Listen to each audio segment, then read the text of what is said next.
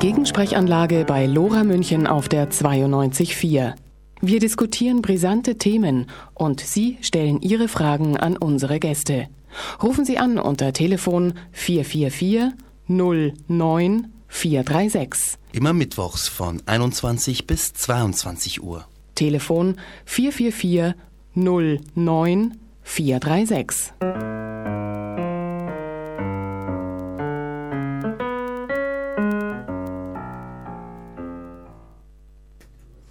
Ja, schönen guten Abend, liebe Hörerinnen und Hörer. Wieder einmal bei Lora München 92.4 in der heutigen Gegensprechanlage. Die Live-Diskussion zu wichtigen aktuellen Themen. Und heute ist es uns geglückt, ein wirklich ganz aktuelles Thema zu haben. So aktuell war ich, glaube ich, noch nie. Wir haben heute hier im Studio dankenswerterweise, die Dame stellt sich aber gleich vor, jemand, der maßgebliches sagen, erläutern, erklären kann zum aktuellen Fall des Gustl Mollert. Erika, schönen guten Abend. Ja, hallo, guten Abend. Ich bin Erika Lorenz-Löblein. Ich habe seit letztes Jahr, am 30. März, habe ich die erste Vollmacht vom Herrn Mollert bekommen. Das war dann nur Akteneinsicht und Beratung, glaube ich. Und dann später kam die Strafvollstreckung und dann im Juni kam dann zum Wiederaufnahmeverfahren und dann ging es immer weiter und gab immer mehr. Und ich bin eine Anwältin vom Herrn Mollert. Es gibt noch einen zweiten Anwalt, den Herrn Strate aus Hamburg. Und äh, gestern war die Entlassung vom Herrn Mollert in der Früh.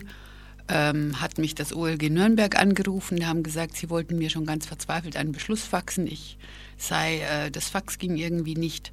Und ähm, dann habe ich ihnen meine andere Faxnummer gegeben und dann habe ich den Beschluss gleich zweimal gelesen, weil ich gedacht habe, das kann doch irgendwie nicht sein. War da ganz erstaunt und dann äh, tatsächlich, es stand drin, die Grundlage für die Vollstreckung ist weggefallen. Ähm, der Herr Mollert war damit zu entlassen. Und dann habe ich im BKH Bayreuth angerufen. Der Herr Dr. Leipziger hat dann gesagt, Sie würden jetzt dann gehen, das dem Herrn Mollert sagen ähm, und würden dann mit ihm reden, wie er sich das vorstellt. Vorher hatte ich noch mit Herrn Moller telefoniert. Und ähm, ja, ich hatte dann nachmittags einen Termin und leider lief es dann etwas anders, als ich das gedacht hatte, ähm, weil man hat dann nämlich dem Herrn Moller gleich gesagt, er soll bis 15 Uhr draußen sein. Und das war etwas schwierig. Das heißt also brandaktuell. Wir diskutieren hier im Studio bei Lora München 92.4 mit allen Hörerinnen und Hörern da haben ja wahnsinnig viele Leute was dazu zu sagen, was davon gehört. Also ich habe heute Morgen schon in der Früh um sieben mich damit äh, beschäftigt. Ja, das kommt also auf allen weithin hörbaren äh, Radiostationen und da wird viel spekuliert und da wird viel geredet und ich glaube, viele wissen gar nicht, worüber sie reden.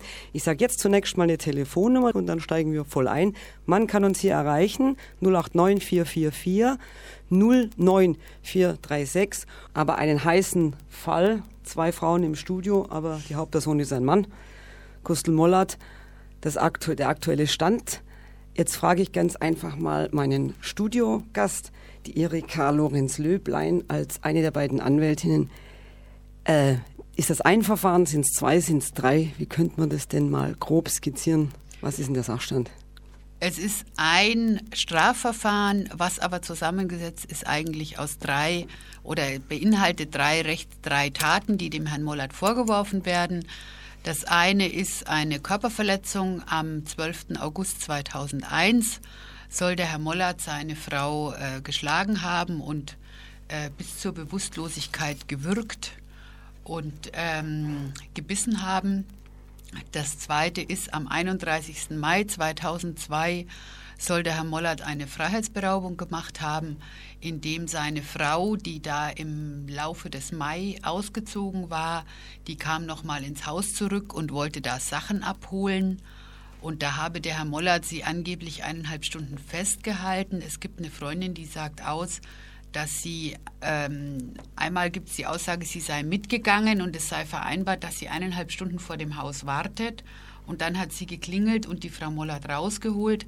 Und das andere Mal ist sie hingefahren und hätte sich dann Sorgen gemacht. Ähm, und, der Herr, und hätte dann die äh, Frau rausgeholt, aber der Herr Mollert hätte quasi seine Frau gegen, gegen ihren Willen festgehalten. Und dann gibt es noch einen dritten, einen dritten Tatvorwurf, das ist Sachbeschädigung. Das ist ein ganzer Komplex. Da geht es um das Aufstechen von verschiedenen Autoreifen. Ähm, es sind im Januar 2005 angeblich in Nürnberg verschiedene Autoreifen aufgestochen worden, und zwar angeblich auf eine besonders äh, raffinierte Weise, wie es immer heißt, ähm, dass es ganz besonders gefährlich sei, weil die mit einem dünnen Gegenstand aufgestochen worden sind, so dass die Luft nur ganz langsam entweicht und dann würden die Reifen auf der Autobahn platzen bei 180 und äh, damit würde eine Lebensgefahr entstehen. Und ähm, diese diversen aufgest aufgestochenen oder kaputten, sage ich mal, weil manche äh, Reifen sind auch auf der Autobahn geplatzt, das ist nie untersucht worden, wie die eigentlich aufgestochen worden sind. Da ist kein Beweis erhoben worden. Es gibt nur die Behauptung, dass es diese kaputten Autoreifen gab. Und ähm, es war so, es wurde dann von der Polizei angeblich eine Videokamera installiert. Die Videokamera hat auch ausgelöst und da gibt es auch einen Film in der Akte. Der trägt aber einen Tattag, an dem gar kein aufgestochener Reifen war, mhm. sondern ähm, es ist auch auf diesem Film, dann sieht man nur einen äh, Umriss von einem Menschen, einen dunklen, Unklar, ob es Mann oder Frau ist. Auf jeden Fall hat die Frau Mollert behauptet, dass dieser Gang dieser Figur auf dem Video ihrem Mann ähneln würde. Hat behauptet, ihr Mann hätte eine ähnliche Jacke wie diese Person auf diesem Video. Und ähm, es könnte ihr Mann sein. Und dann hatte der Herr Mollert im August 2004 noch einen Brief an einen Rechtsanwalt geschrieben wo er darum gebeten hat, dass verschiedene Personen ihn in Ruhe lassen, weil er hatte ja seine Anzeigen wegen diesen Steuer- und Schwarzgeld und so weiter äh, gemacht. Und es gab ja auch wegen Scheidung äh, Auseinandersetzung. Er hat da um Ruhe gebeten und hat und dann wurde dieser Brief äh, an den Rechtsanwalt, der kam dann an die Polizei und dann hat man auf einmal gesagt, ja hoppla, die Leute, denen die Autoreifen aufgestochen worden sind, das sind doch eigentlich die, die der Herr Mullert in dem Brief genannt hat. Das Komische ist aber, in der Akte waren ungefähr 20 Fälle von kaputten Autoreifen. Es sind äh, neun Fälle zur Anklage gekommen. Ich glaube, nur acht Fälle wurden abgeurteilt. Und ich habe zum Beispiel eine Zeugenaussage gesehen, ähm, da hatte der Zeuge ausgesagt, dass vier Autos, die alle mit der einen Seite auf dem Gehweg standen, die waren alle vier platt. Aber die Polizei hat sich aus diesen, von diesen vier Autos eines rausgesucht und hat dann gesagt, jawohl, der hängt mit dem Herrn Moller zusammen. Äh, da muss der Moller der Täter sein. Und ich gebe zu, ich habe mir mit dieser, mit dieser Akte, mit dieser Reifenstecherei und mit diesen Sachbeschädigungen da habe ich mich nur ganz wenig befasst. Ich habe da nur insoweit reingeschaut und festgestellt, es ist so ein Irrsinn und so ein Wahnsinn, was in dieser Akte los ist, ähm, dass ich mir gedacht habe, ich vertiefe mich in diese einzelnen Taten und in diese einzelnen ähm, Verfahrenswidrigkeiten. Erst dann, wenn es wirklich notwendig ist, weil so viel ist mir auf den ersten Blick in diese Akte klar, äh, da war kein ordentliches Verfahren, da war keine ordentliche Beweisführung. Äh, da gibt es überhaupt nichts. Das Einzige, was sich aus dieser Akte ergibt, ist, dass es mindestens einen Polizeibeamten gab, der dem Herrn Mollert irgendein Delikt anhängen wollte. Das heißt also, die, diese drei, das sind die drei Fälle, also Körperverletzung, Freiheitsberaubung, Sachbeschädigung in mehreren Fällen oder wie viel dann auch sind. Mhm. Und ähm, insgesamt mutet es aber auch dem Zeitungslesenden oder Radiohörenden oder Fernsehenden Menschen seltsam an. Und ich stelle jetzt mal auch jetzt an uns hier herin, an die Erika hier drin, an das zuhörende Publikum draußen. Ja, wie, was kriegt man denn einen Eindruck als Zeitungsleser, als Radiohörer, als äh, Fernsehzuschauer? Alles mit in, auch noch Fernsehzuschauerinnen. Wenn man sich diese Berichterstattung anhört, diese vielen Details anhört vor dem Hintergrund einer Ehestreitigkeit und ganz interessanterweise vor dem Hintergrund von viel Geld, das ja auch noch da irgendwo hinten rum wabert, was hat man denn für einen Eindruck jetzt gerade zur Zeit? Freut mich, wenn sich viele hier melden. Bitte anrufen 089 444 09436. Was ist das für ein Spektakel? Gustl Mollert und jetzt frage ich dich als Anwältin, warum übernimmt man sowas als Anwalt? Ich habe mir das, ähm, wurde gefragt, ob ich das übernehmen würde. Ich habe mir das Urteil angeschaut und habe einfach festgestellt, dass das ja, wenn ich so ein Urteil geschrieben hätte im Examen, wäre ich durchgefallen. Äh, ich fand es Irrsinn, dass der Mann da äh, unschuldig weggesperrt ist. Es gibt auch keinen Anhalt für eine psychische Erkrankung. Also ich bin ja in München in der Gesundheitsselbsthilfe lange, lange, lange aktiv gewesen. Ich habe auch Kontakt gehabt mit Mype und mit diesem Stammtisch für Leute mit psychischen Problemen und verschiedenen anderen Gruppen. Und insofern wage ich zu behaupten, dass ich da schon etwas Erfahrung habe. Und ich habe mir die Akte wirklich angeschaut, ob ich irgendwo einen Anhalt für eine psychische Erkrankung finde, ob es da irgendwo ein Indiz gibt, irgendeinen Hinweis. Da gibt es eigentlich außer diesem Attest, was eine Ärztin ausgestellt hat, weil die Ehefrau gesagt hat, mein Mann spinnt und ist gefährlich. Ähm, und dann den Gutachten ähm, und beziehungsweise den Stellungnahmen vom Bezirkskrankenhaus Bayreuth, die das einfach behaupten, ähm, gibt es keinen Anhalt, dass der Mann, dass der Herr Mollert irgendwo äh, psychisch krank sei, dass da irgendwas wäre. Das heißt also, das, der stand bei für dich relativ früh, auch aus dem, was man lesen kann. Es gibt ja noch eine Besonderheit.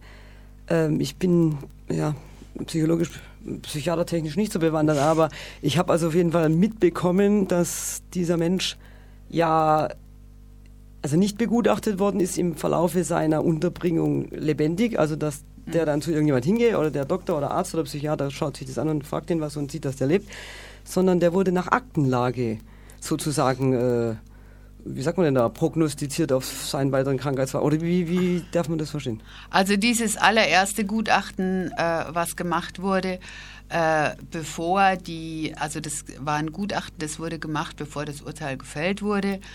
Und äh, zu diesem allerersten Gutachten, da gab es kein sogenanntes Explorationsgespräch, wo sich der Arzt mit dem Herrn Mollert unterhalten hat. Es wurde auch keine Fremdanamnese durchgeführt, das heißt, es gab auch kein Gespräch mit ähm, entweder der Ehefrau oder irgendwelchen Leuten aus dem Umfeld des Herrn Moller, die dann schildern könnten, wie er sich tatsächlich verhält, sodass man aus seinem Verhalten irgendwelche Rückschlüsse auf eine mögliche psychiatrische Erkrankung ziehen könnte. Es äh, wurden die Akten genommen. In den Akten waren drinnen Faxanweisungen in die Schweiz es waren drinnen, äh, es stand drin, ich sage jetzt irgendwie, bitte überweisen Sie vom Konto äh, Leim XY, Leim-Nummer sowieso auf das Konto Seligenstadt-Nummer sowieso 40.000 D-Mark. Äh, da gab es mehrere solche Faxe. Also es war jetzt nur ein fiktives Beispiel, was ich genannt habe, nicht, dass ich jetzt da noch... Mhm, also rein, reine Fiktion? Genau, aber ähm, es gab diese Nummernkonten mit diesen verschiedenen Namen. Also es war immer ein Name und eine Zahl noch dahinter. Äh, da gab es diese ganzen Überweisungen und es gab auch so Vermögensaufstellungen von Schweizer Banken. Es gab ähm, in den Unterlagen einen Briefwechsel mit der Hypovereinsbank, weil er hat die Hypovereinsbank gebeten, ähm, sie möge doch auf seine Frau einwirken, dass sie diese Geschäfte mit der Schweiz unterlässt. Das war ja eigentlich sein also Ausgangspunkt. Ja.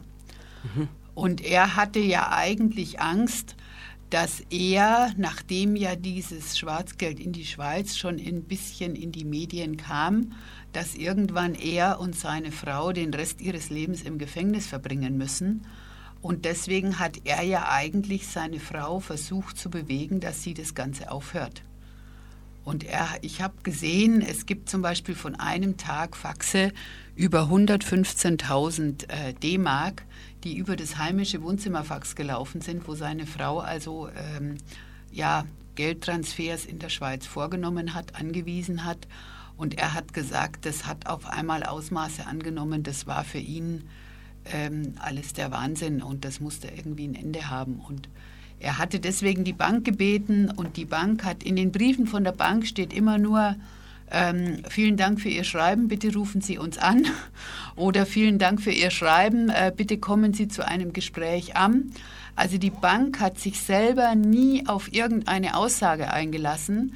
Er hat dann immer geschrieben, in unserem Gespräch wurde das und das besprochen. Ähm, entweder wo er mal persönlich dort war oder auch äh, in den Telefonaten, also aus den Antwortbriefen von ihm ergibt sich dann immer, was quasi mit der Bank gesprochen wurde. Das war alles in diesen Akten drinnen. Und trotzdem kam der Arzt auf die Idee zu sagen, ähm, dass da eine paranoide äh, äh, Warnsyndrom sei oder eine paranoide Warnstörung, glaube ich, stand in dem schriftlichen Gutachten. Ähm, weil äh, der Herr Mollert meine, dass es da diese Schwarzgeldverschiebungen in die Schweiz gäbe und dass es diese Kreise gäbe mit dieser Schwarzgeldverschiebung und er äh, meint, dass diese Leute äh, quasi ihn äh, ja nicht verfolgen würden, aber äh, dass die ihn äh, versuchen würden, in die Klapse zu bringen. Also das war seine frühe Annahme. Also jetzt frage ich mal dich jetzt als mhm. Rechtsanwältin, frage auch die Hörerinnen und Hörer auf 92.4 LoRa Gegensprechanlage. Wenn man unser Rechtssystem anschaut, äh, oder wie ist das für die Hörerinnen und Hörer, wie ist das für dich als Anwältin? Ist es denkbar, dass man als Mensch praktisch aufgrund von, sage ich jetzt mal, wirtschaftlich höher zu werdenden Interessen in so eine, ja, wie soll ich sagen, Schieflage kommen kann, dass man mit bestehenden Gesetzen durchaus sich irgendwo wiederfindet, wo man nie gedacht hätte, dass man hinkommt, weil ohne irgendwas verbrochen zu haben oder ohne irgendwie also ich denke mal, äh, man schlägt seine Frau, schlägt seine Kinder, das mhm. kann natürlich geahndet werden, müssten wir aber schon eindeutig irgendwie belegen, oder?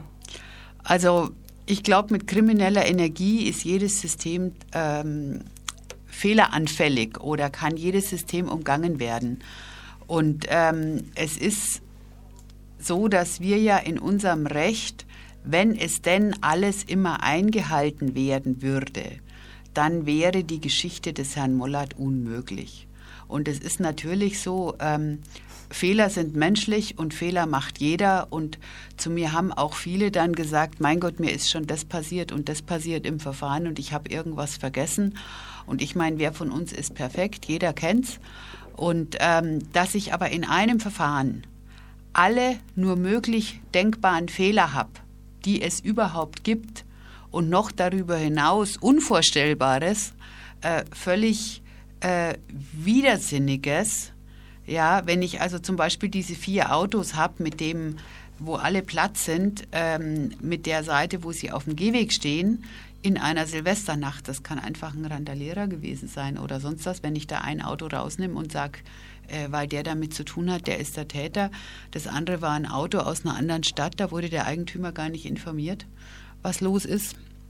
Also, das heißt also ist Hanebüchen. Und wenn ich, wenn ich ein System brechen will, denke ich, und wenn man genügend Energie hat, dann kann man es immer. Aber ich glaube, dass unser Recht grundsätzlich, das, was auf dem Papier steht, ist wunderbar. Also, das heißt, das setzt ein gewisses Maß an krimineller Energie voraus. Wir haben die erste Anruferin, ersten Anrufer. Schönen guten Abend. Ja, hallo. Ähm, tut mir leid, ich wollte jetzt nicht irgendwie so den Verlauf äh, ah, nicht die Spur. ein bisschen bremsen oder so. Ich fange ich fang aber von hinten an. Genau. Ähm, also ich glaube, dass man an der Freilassung von Mollat äh, was ablesen kann. Und zwar äh, kann man ablesen, wie viel Angst die CSU vor der kommenden Landtagswahl hat. Äh, weil hätten wir jetzt nicht Landtagswahlen in ein paar Wochen oder so, bin ich ziemlich sicher, dass der Mollat noch in der Psychiatrie drinnen sitzen würde und wahrscheinlich noch auf Jahre keine Chance gehabt hätte, rauszukommen. Und diese Überraschung, dass, sie jetzt doch rauslassen haben, äh, führe ich darauf zurück, dass sozusagen jetzt die Landtagswahlen vor der Tür stehen und die CSU Panik schiebt. Anders kann ich mir das eigentlich nicht erklären. Äh, weil wer noch an die Unabhängigkeit der Justiz, zumal in Bayern, glaubt, also der glaubt wahrscheinlich auch, dass in den öffentlich-rechtlichen Medienanstalten im größeren Umfang parteiunabhängige Journalisten existieren oder dass in den Parlamenten äh, noch unbestechliche Politiker sitzen. Also anders, äh, also das ist, das ist naiv, das sozusagen nicht, nicht politisch zu betrachten. Also Sie glauben, dass es in erster Linie eine Politik, also auch die Freilassung jetzt zum jetzigen Zeitpunkt ist ein, ja, eine politische Strategie eines Hohen Gerichtes, oder? Ja, also ein, eindeutig. Also man, das ist, ist ja schon vom, vom, vom Seehofer so angeklungen, wo er die Märkte zusammengestaucht hat und gemeint hat, es geht alles zu langsam. Der hat es wunderbar mitbekommen, wie die Stimmung im Volk ist. Der hat mitbekommen, dass er vielleicht bei der Wahl Probleme kriegt, wenn der Mollert nach wie vor in der Psychiatrie sitzt. Und darum haben sie halt jetzt sozusagen alle Hebel in Bewegung gesetzt, damit er irgendwie äh, rauskommt. Ähm, genau, also das ist jetzt, sorry, dass, dass also das wäre jetzt eigentlich für einen Schluss gewesen. Ich wollte jetzt nicht eure nee, Diskussion abwürgen oder so, weil Nein, nee, gar nicht. Wir haben sogar noch eine Frage, oder zumindest ich hätte eine Frage äh, in dem Zusammenhang. Also Ihr persönlicher Glaube an die Rechtsstaatlichkeit ist nicht nur in diesem Verfahren, sondern mal ganz generell, ist dadurch erschüttert oder nicht erschüttert oder denken Sie sich, das war alleweil schon so? Äh, das war unter Cäsar nicht anders wie unter Ludwig XVI. und wie unter Franz Josef Strauß und wie eben jetzt auch. Haben Sie da irgendeine Erschütterung, eine politische oder einen Vertrauensverlust oder äh, sind Sie relativ gelassen und denken sich, naja, also sagen wir so, ich will jetzt nicht mit, mit Franz Josef Strauß und, und Cäsar anfangen oder so, äh, aber es überrascht mich überhaupt nicht, weil es gab, gab ja in Bayern andere Fälle, haarsträubende, ähm, zum Beispiel den Mordfall Rupp, das war dieser Bauer, äh, der angeblich äh, zerstückelt worden ist und an die Schweine verfüttert worden ist und da gab es dann auch etliche Geständnisse, äh, bloß dummerweise haben es dann den Bauern äh, samt Mercedes irgendwann aus der Donau gezogen und er war eben nicht zerstückelt und eben nicht an die, an die Schweine verfüttert, obwohl es da Geständnisse gab. Äh, übrigens war derjenige, der diese Begutachtung gemacht hat von der angeblich schwachsinnigen Familie dieses Bauern, ähm, das war der Herr Hadertauer, also der Mann unserer Sozialministerin. Insofern überrascht mich gar nichts mehr, aber es überrascht mich, sagen wir mal, positiv, dass in der letzten Zeit äh, bei der bayerischen Justiz Urteile fallen, die ich so nicht für möglich gehalten hätte. Also, also jetzt zum Beispiel, dass sie einen Mollert rausgelassen haben oder im Fall dieser äh, ja, Prügelei oder, oder dieser, dieser, dieser üblen in Verletzung mhm. in der Au sozusagen, wo dieser Prügelpolizist die Frau massakriert hat, obwohl sie gefesselt war, dass der tatsächlich verurteilt worden ist. Also sowas überrascht mich, muss ich sagen. Gut, also das nehmen wir mal als Schlusswort jetzt einmal. Dann vielen Dank für Ihren Anruf. Ein ja, doch auch immer Hoffnungsschimmer in Sachen bayerische Justiz. Eigentlich wundert man sich, also so wie die Erika sich als Anwältin wundert, also schon unglaublich. Und andererseits haben wir gerade gehört von dem anrufenden Hörer, ja, da geschehen ja noch Zeichen und Wunder. Es wird jemand wie Gustl Mollert dann doch innerhalb kürzester Zeit freigelassen und der andere Fall war ja auch gerade aktuell. Äh, ja, dann frage ich dich nochmal, Erika, dein Vertrauen als Rechtsanwältin in den Apparat, mit dem du ja arbeitest, ist, du hast gesagt, wir haben ein ja, gutes Rechtssystem und mit etwas krimineller Energie bringt es ja, wenn einer will, alles Mögliche zu Fall. Also das ist woanders auch nicht anders, wenn ich das richtig...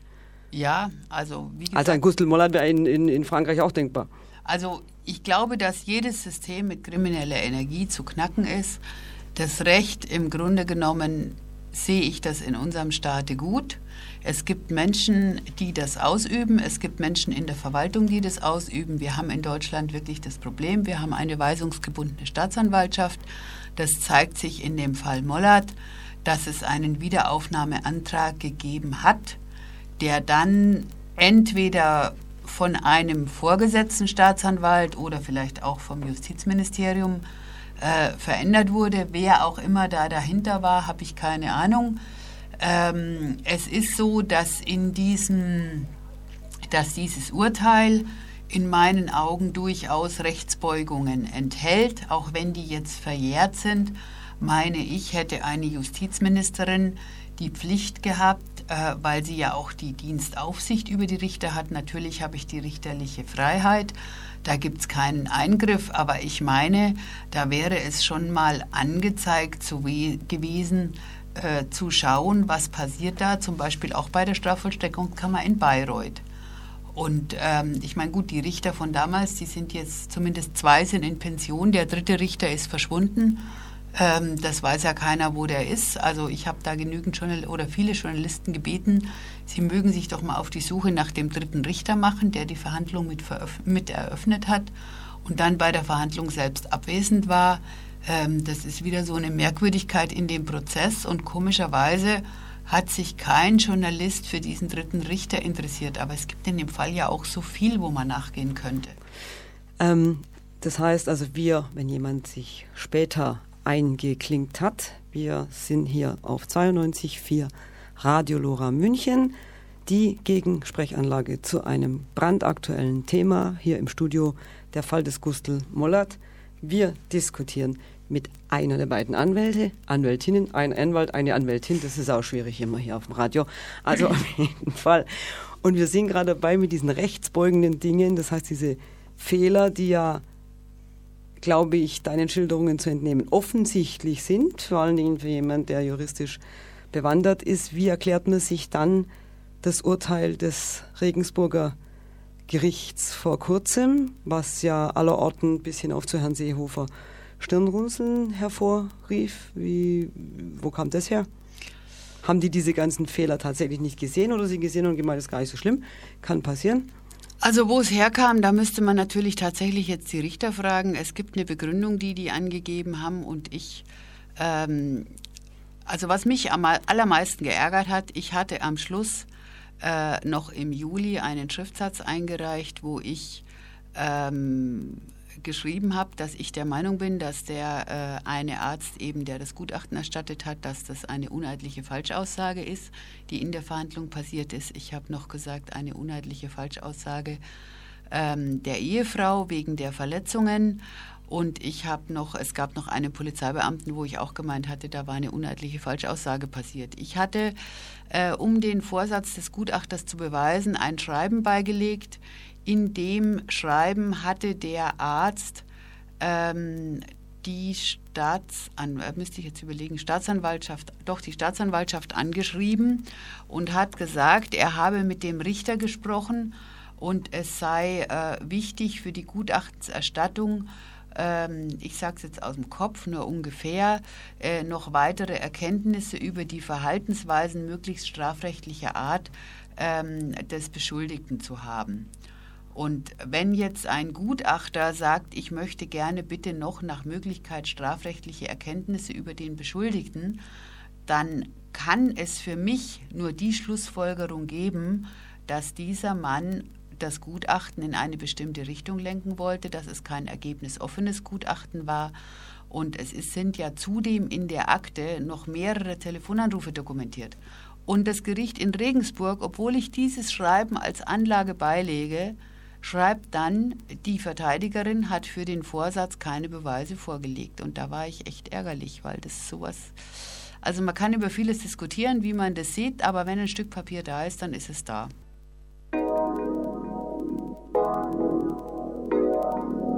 Werden Sie Mitglied im LoRa Förderverein. Für nur 40 Euro im Jahr unterstützen Sie Ihr freies Radio. Gern schicken wir Ihnen unsere Unterlagen zu. Kontakt 089 480 2851 oder info at lora924.de. Sie können aber auch direkt auf unser Konto bei der Stadtsparkasse München spenden. Kontonummer 88 150 115 und die Bankleitzahl 701 500 00. Nur durch die Solidarität unserer Hörerinnen und Hörer bleibt Lora München auf Sendung. Also wir sind wieder da und gucken ganz gespannt Richtung Technik. Das Telefon hat geklingelt. Genau, dann können wir ja sagen, ich glaube, die Anne diskutiert noch ein bisschen. Ansonsten würde ich sagen, einen schönen guten Abend, wer immer da anruft. Hallo? Hallo? Hallo? Ja, schönen guten Abend. mich? Wir hören Sie sehr gut. Wunderbar. Ich habe eine Frage. Was ich nicht verstehe ist, warum ist es möglich, dass die Polizei so schlecht recherchiert und wie man, kann man darauf bestehen, dass sie das dann trotzdem tun? Stell, stell dir vor, ich, ich wäre in so einem Fall. Die, ich ich wäre wird angeklagt wegen Gott weiß was und ich habe das Gefühl, die Polizei hat das nicht recherchiert, das nicht gescheit. Kann ich dann darauf bestehen, dass die das tun oder was kann man da machen? Da ist die Erika gefragt als Anwältin. Ähm, ich kann immer worauf bestehen, dass jemand anders was tut. Die Frage ist, ob es einen Zweck hat, dass der das dann auch tatsächlich macht. Ähm, wir haben ein Polizeiaufgabengesetz, da sind die Aufgaben äh, und Befugnisse der Polizei geregelt. Wir haben eine Strafprozessordnung, da sind die Ermittlungsverfahren geregelt. Ähm, die äh, Polizeibeamten sind Ermittlungsbeamte der Staatsanwaltschaft. Die Staatsanwaltschaft ähm, sollte sich auch an die Strafprozessordnung halten. Und ähm, die Polizei untersteht einerseits dem, Just dem Innenministerium, das heißt jetzt in dem Fall Mollert. Der Herr Mollert hat also ähm, mehrfach den Herrn äh, damaligen Innenminister Beckstein angeschrieben ähm, und hat da verschiedene, ja, sein Anliegen vorgetragen. Ähm, der Herr Schmidt von der CSU, der jetzt da eine kleine Verwandtenaffäre hatte, das war damals wohl die rechte Hand von dem Herrn Beckstein. Der sollte eigentlich über den Fall Mollert auch ganz gut Bescheid wissen. Ähm, der ist aber ja jetzt aus dem Landtag ausgeschieden.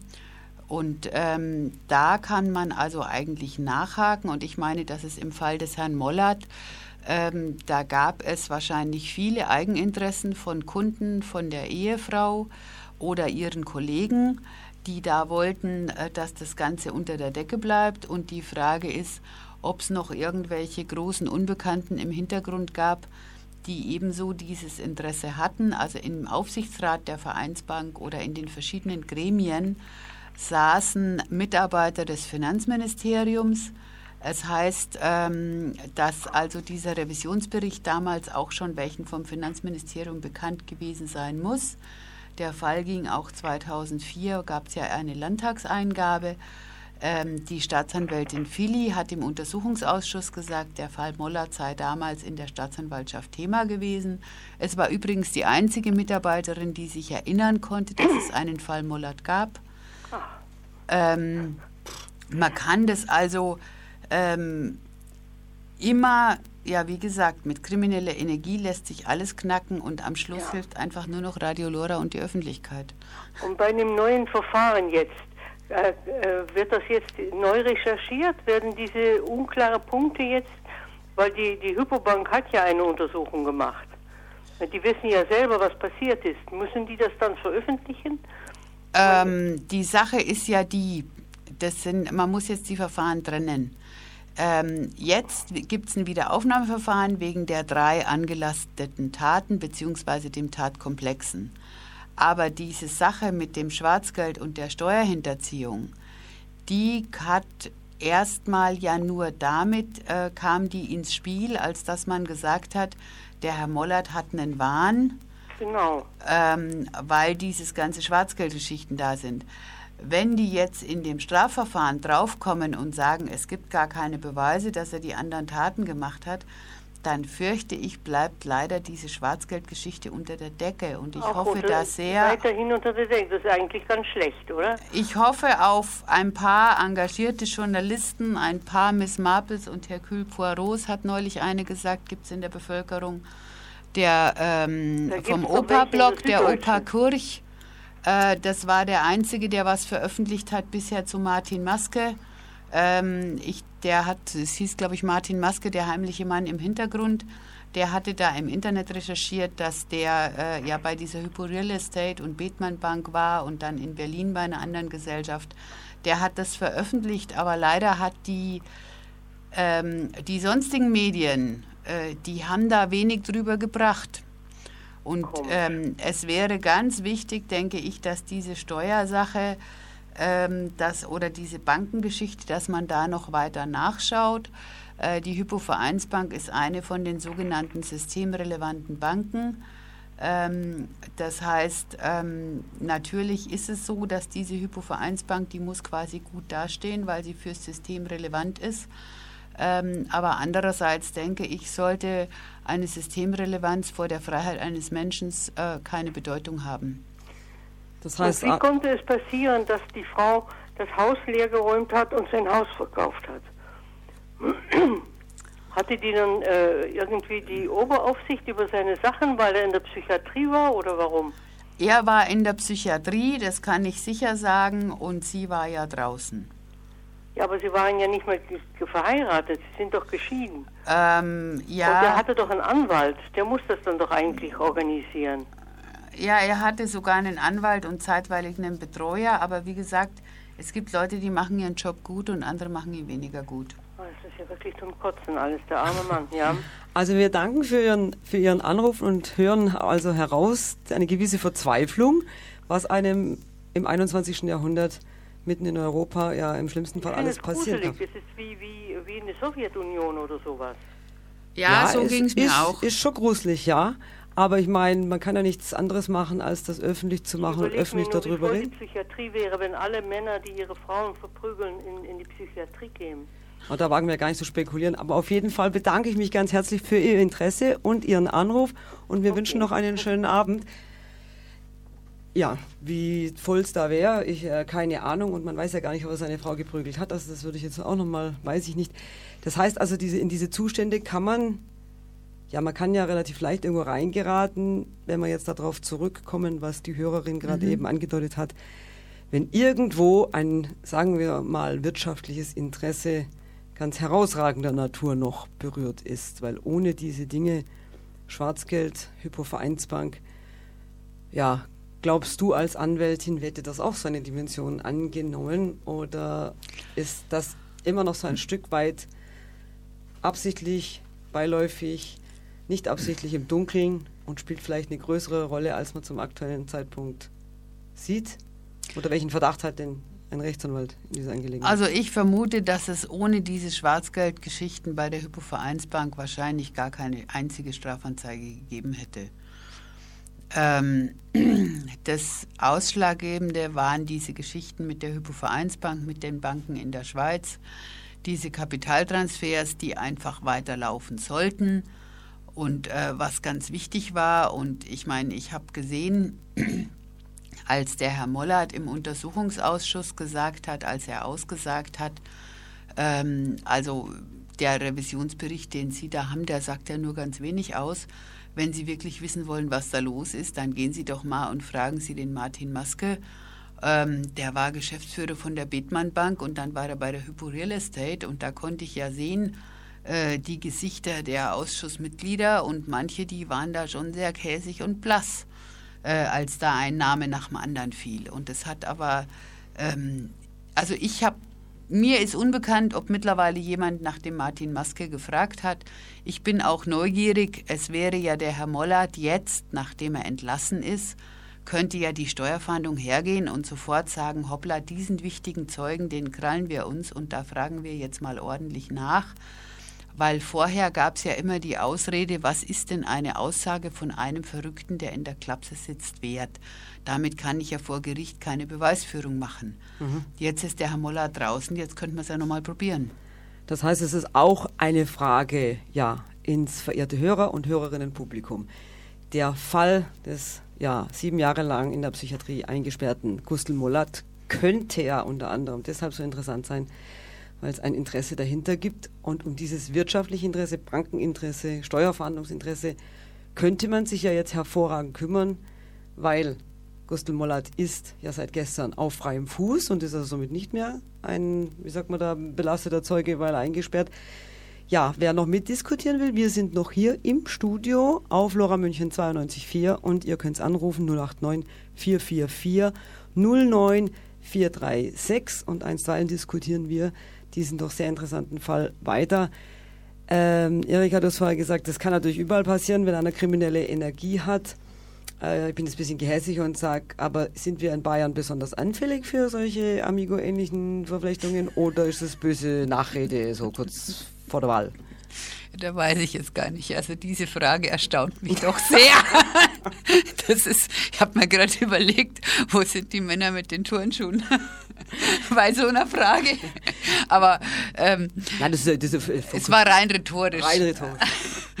Also ähm, ich denke, es gibt viele, viele Bücher über das Amigo-System in Bayern. Der Herr Dr. Schlötterer hat sein Genau, erstes Buch Beispiel. Macht und Missbrauch ähm, rausgebracht vor ein paar Jahren. Jetzt gab es ja dieses zweite Buch Wahn und Willkür. Wie ich jetzt gehört habe, musste der Heine Verlag jetzt schon nochmal nachdrucken, weil das Buch so nachgefragt ist.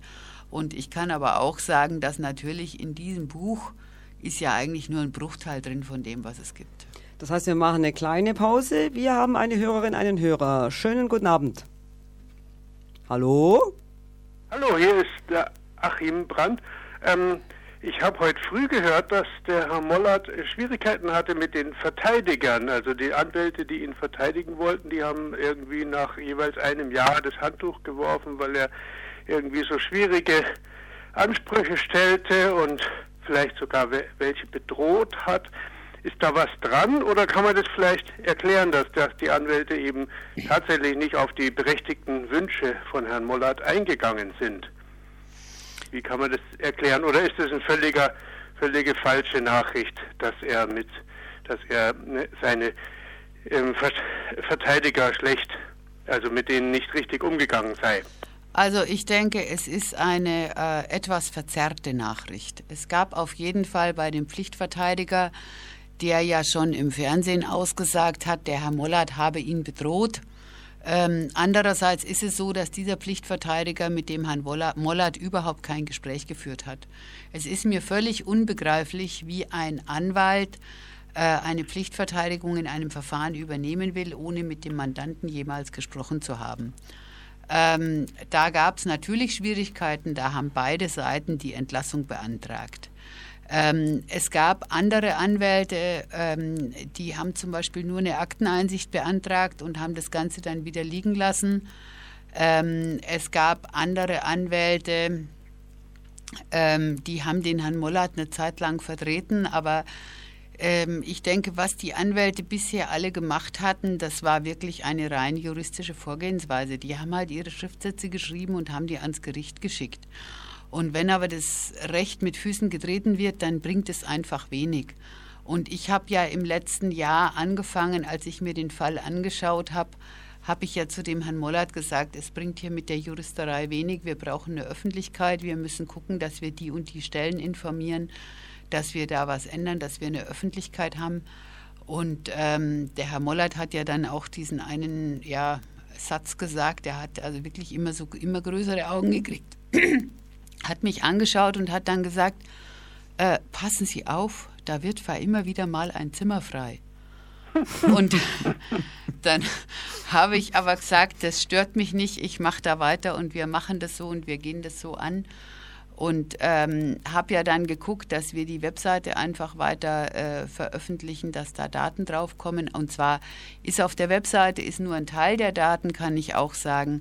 Und zwar eigentlich die wichtigen Daten, aus denen sich ergibt, dass der Herr Mollert unschuldig ist, weil das war schon so ein Aufwand, das aus den Akten rauszusuchen, weil in den Akten stehen teilweise verschiedene Daten und dann dachten wir erst wieder, wir haben da irgendwo einen Fehler gemacht, bis wir festgestellt haben, es gibt da zweierlei Papiere über denselben Vorgang mit verschiedenen Datum und ähm, also es war wirklich schwierig und kompliziert mhm. und war zeitaufwendig, weil mhm. der Webmaster hat dann von mir verlangt, dass alles in ein ordentliches Deutsch kommt, damit es jeder versteht, mhm. was auf der Webseite steht. Und ähm, also. deswegen steht da nur ein Teil und es ist aber keineswegs eine Auswahl, wo man jetzt auch sagt, man will nur den Herrn Mollert äh, schützen oder nur das Positive darstellen, sondern es ist, ich würde es sogar bezeichnen als eine zufällige Auswahl. Manche Sachen sind unterblieben, äh, die haben wir ja dann auch immer wieder nochmal laufend ergänzt, aber ähm, für mich war es nur wichtig, die wichtigen Daten hinzustellen, aus denen sich ergibt, mhm. dass der Mann unschuldig ist. Also es und war ganz wichtig, die, die, Öffentlichkeit hier einzubeziehen. Genau. Genau. Und, und, und die, die Presse letztlich äh, wahrscheinlich ohne den Eingriff der Journalisten wäre da wahrscheinlich auch nie was vorwärts gegangen. Ähm, ich Oder? Glaub, nein, ich glaube schon auch mittlerweile an äh, Social Media. Ah ja, das ähm, auch, ja. Also die was Öffentlichkeit. Es, was ja. es mittlerweile gibt, die Öffentlichkeit. Äh, wenn ich jetzt denke, zum Beispiel, als der Herr Mollert im Januar verlegt werden sollte, ähm, das war ja auch so eine Blitzaktion. Da hat dann der Unterstützerkreis ganz schnell eine Petition gemacht. Äh, die anderen habe ich äh, äh ja alarmiert, dass die bitte twittern mögen. Mhm. Und ähm, dann auf einmal hatte die Ministerin Merck getwittert, keine Verlegen, Verlegung gegen den Willen von Herrn Mollert. Und dann hat jemand im Justizministerium angerufen, da wurde die Twitter-Meldung bestätigt und damit war die Verlegung vom Tisch.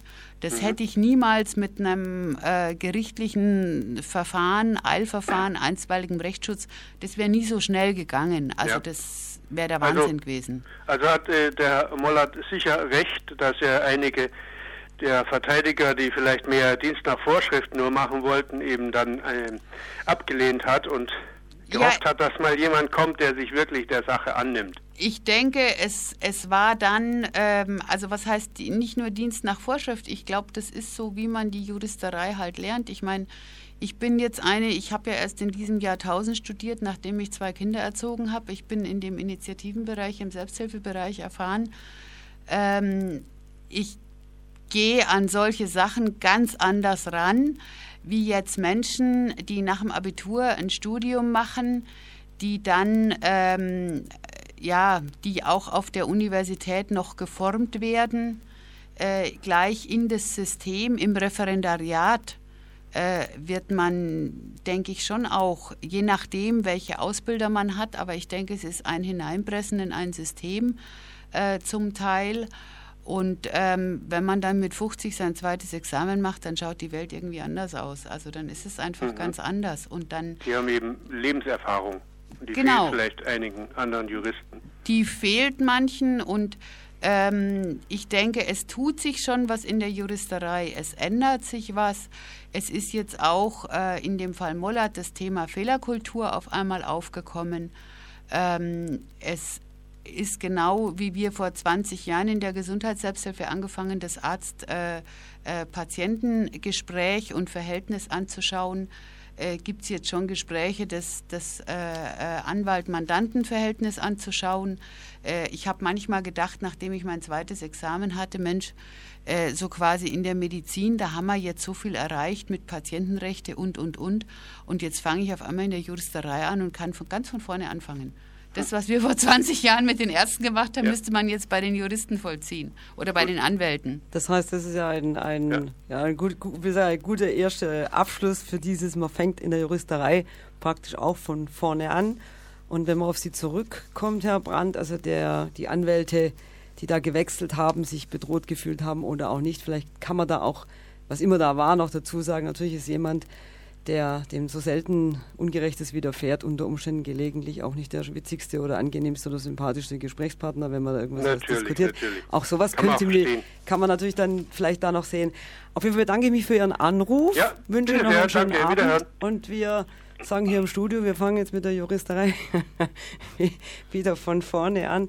Das heißt, ähm, ist es aber dieser Fall Gustl Mollert, ist das ein ist es ein schöner Fall oder ein guter Fall für. Ähm, für es ist auf jeden Fall ein interessanter Fall. Ah, das glaube ich. Äh, es ist ein interessanter Fall. Ähm, es war am Anfang wirklich irrsinnig viel Zeit, die ich da reingesteckt habe, um diese Akten also erstmal zu kriegen, dann zu lesen äh, dann gab es einige Freunde, die haben immer gesagt, ja, ist er noch nicht draußen, wo ich noch gar nicht mal die Akten gelesen hatte. Ich konnte zwar, wusste zwar schon relativ schnell, dass er unschuldig drin ist, aber ich musste wirklich erst mal schauen, was ist da eigentlich wirklich, wirklich los. Äh, welche Leute sind eigentlich involviert, wie schaut es eigentlich überhaupt aus ähm, wo muss man eigentlich ansetzen, weil für mich ja klar war, mit einem sauberen juristischen Schriftsatz bleibt der Mann auch ewig drinnen. Ich denke, das war ja auch das, was die Hoffnungslosigkeit zum Teil dann war, warum er sich von Anwälten getrennt hatte. Dass er gespürt hat, dass also neben der juristischen äh, Kenntnis muss noch was anderes mitmachen, wenn man sich mit Gustl Mollert beschäftigt, oder? Also alleine also, Jura reicht nicht. Ähm, ich behaupte jetzt äh, auch rückblickend, alleine Jura äh, reicht eigentlich nie, weil im juristischen Studium Kommunikation und diese äh, Sozialkompetenz eigentlich ganz hintangestellt wird. Also es gibt jetzt im, im Referendariat mal drei Tage oder sowas, aber es ist einfach im Prinzip lächerlich. Äh, und man geht ja davon aus, dass ähm, ein zweites juristische, juristisches Examen, das befähigt ja zu vielem. Ähm, es hat ja sogar, als ich jetzt neulich in Bayreuth auf der Buchvorstellung war, da war ja der Rechtsanwalt des BKH Bayreuth da. Und ähm, auf der Pressekonferenz, als das Buch vom Dr. Schlötterer vorgestellt worden ist, und dann habe ich ihn gefragt, was er denn da macht. Und dann hat er gesagt, er begleitet den Herrn Mollert. Und dann habe ich gesagt, oh, ein zweites juristisches Staatsexamen befähigt ja zu vielem und man kann viel, es wird einem viel zugetraut, aber die Begleitung eines Psychiatriepatienten auf Ausgang ist eine völlig neue anwaltliche Aufgabe. Ähm, das ist ja interessant. Und dann hat er mich angeschaut und dann hat er gesagt, na, sehen Sie es halt so, ich bin halt da. Mhm. Also das war ihm dann ganz... Mhm. Das heißt, ähm, ja, der Fall Mollert aus juristischer Sicht ist ja ein, ein, ein von Fehlern oder von, wie sagt man, darf man das Fehler nennen oder Verfahrensfehler ja. oder Nachlässigkeiten oder was auch immer geprägt oder von Sachen, die man vielleicht gar nicht so richtig deuten kann. Er ist auch geprägt als Fall ja, von allen möglichen Dingen. Äh, man kann es auch salopp sagen, der Mensch ist aber gemein.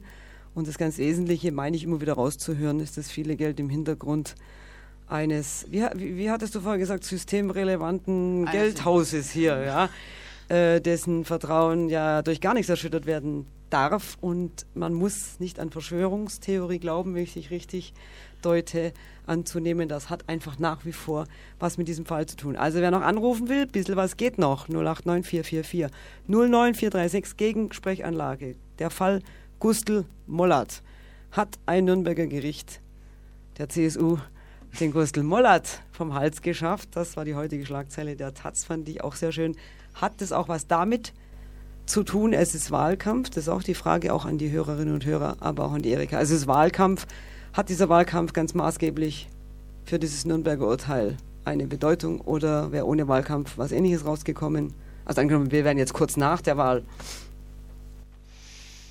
Also letztes Jahr äh, haben schon welche gesagt, der Fall Mollert wird Wahlkampfthema. Und ähm, es gab Anfang Januar, äh, meine ich, einen Artikel in der Zeitung, da hatten die Freien Wähler schon gesagt, sie haben auf ihrer Tagung äh, die ja immer an Dreikönig ist, den Fall Mollert als Wahlkampfthema auserkoren. Ähm, es waren jetzt verschiedene Parteien. Ähm, ich habe den Eindruck, dass es innerhalb der Parteien aber auch verschiedene Meinungen zum Herrn Mollert gibt oder zu dem Fall Mollert gibt. Ähm, zu mir hat auch mal der Herr Schindler von der SPD gesagt, er hält es durchaus für möglich, dass auch, also dass lokale äh, Mitglieder der CSU und auch vielleicht welche von der SPD an dem Fall beteiligt seien. Aber mhm. er wehrt sich gegen eine Verschwörung der Justiz.